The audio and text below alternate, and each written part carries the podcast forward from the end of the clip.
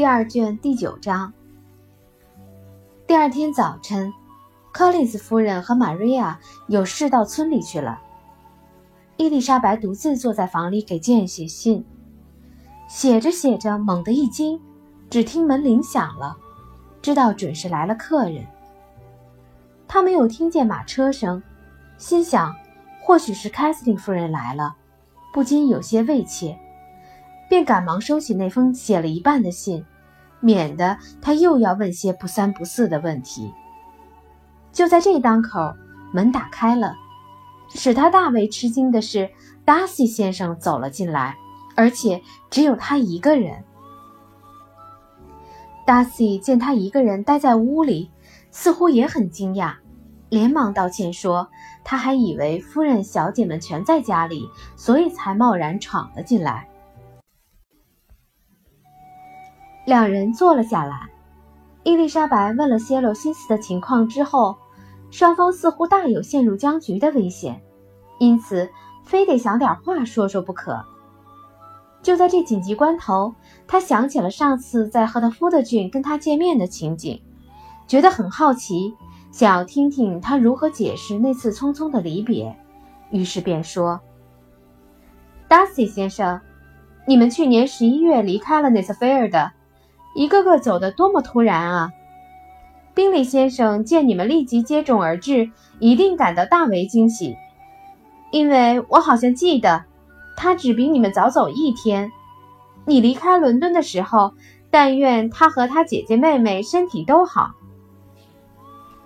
好极了，谢谢你。伊丽莎白发觉对方没有别的话回答了，停了一会儿，又说：“我想。”宾利先生大概不打算再回到内瑟菲尔德了吧？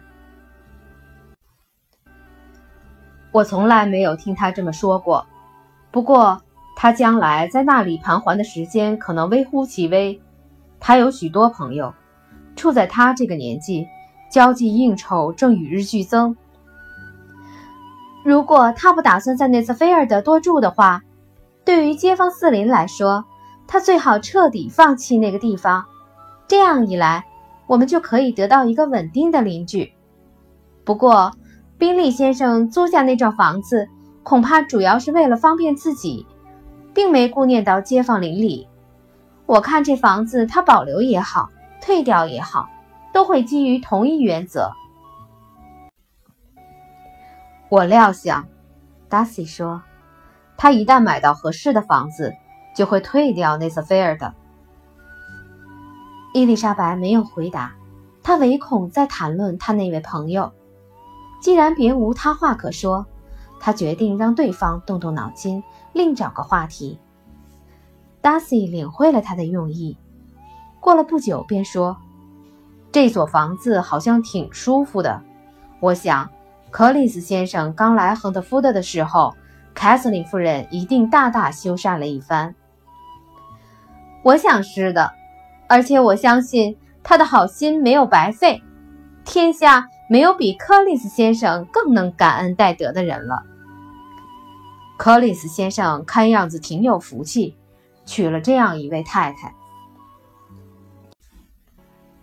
是的，的确有福气，他的朋友们真应该为他高兴。难得这样一个聪明的女人倒肯嫁给他，嫁了他又能给他带来幸福。我的朋友是个极其聪明的女人，虽说她嫁给柯林斯先生，我并不认为做得十分明智。不过，她好像十分幸福。再说，用婶婶的目光看来，这对她当然是一门很好的姻缘。离开娘家和朋友这么近，她一定觉得很称心。你说很近吗？都快五十英里了。只要路好走，五十英里算什么？只不过半天的旅程。是的，我认为很近。我绝不会把这个距离视为这门亲事的一个有利条件。”伊丽莎白大声说道，“我绝不会说柯林斯夫人嫁得离家近。这说明你太留恋赫特福德。依我看，你哪怕走出朗本一步都会嫌远。” Darcy 说这话的时候，脸上浮出了一丝微笑。伊丽莎白心想，她明白这其中的意味。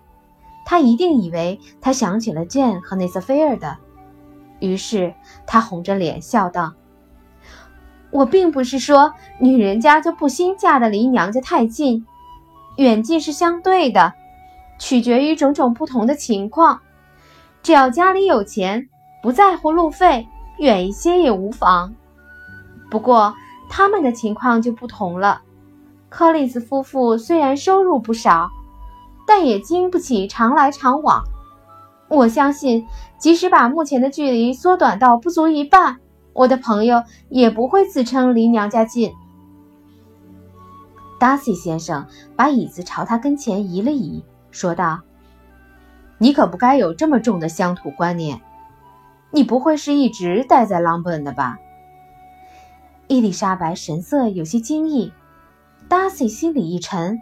连忙把椅子往后拖了拖，从桌子上拿起一张报纸，随意溜了一眼，一面用较为冷静的口吻说道：“你喜欢肯特吗？”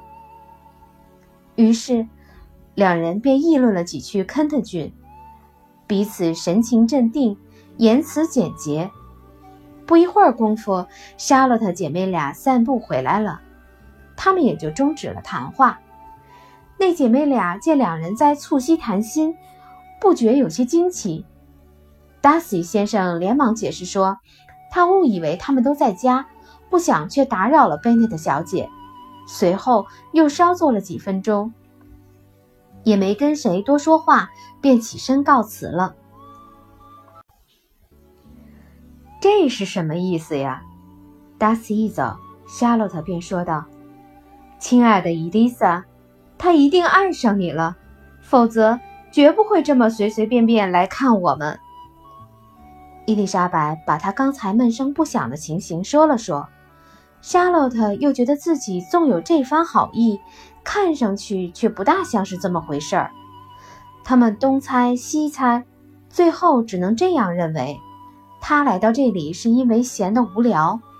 到了这个季节，倒也可能出现这种情况。一切野外活动都停止了。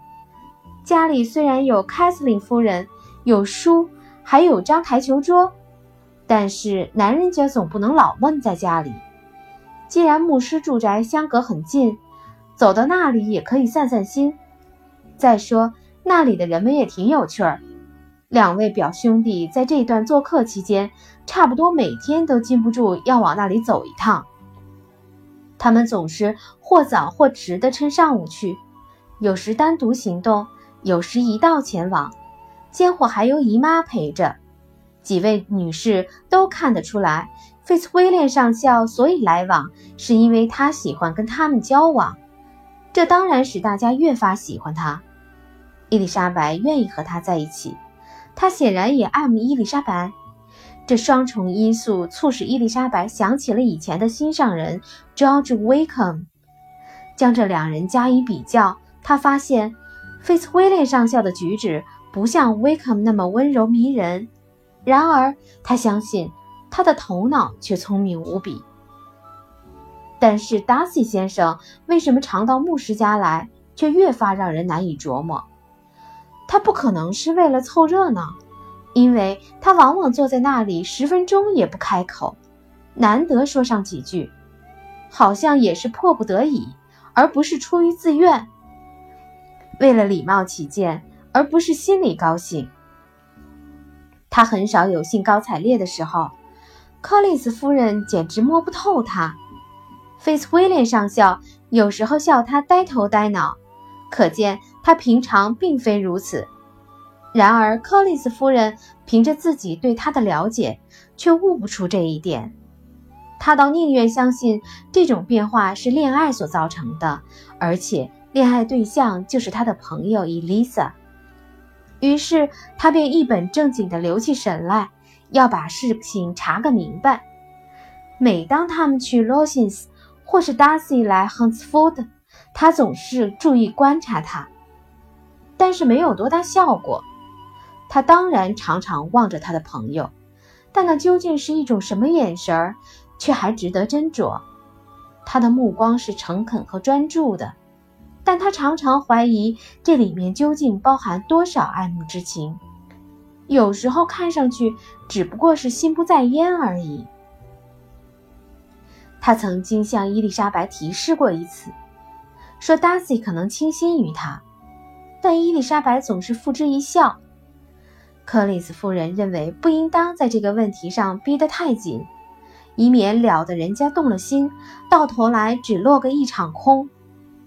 他觉得毫无疑问，他的朋友只要确认已经把达西抓在手中，对他的厌恶之情也就会烟消云散。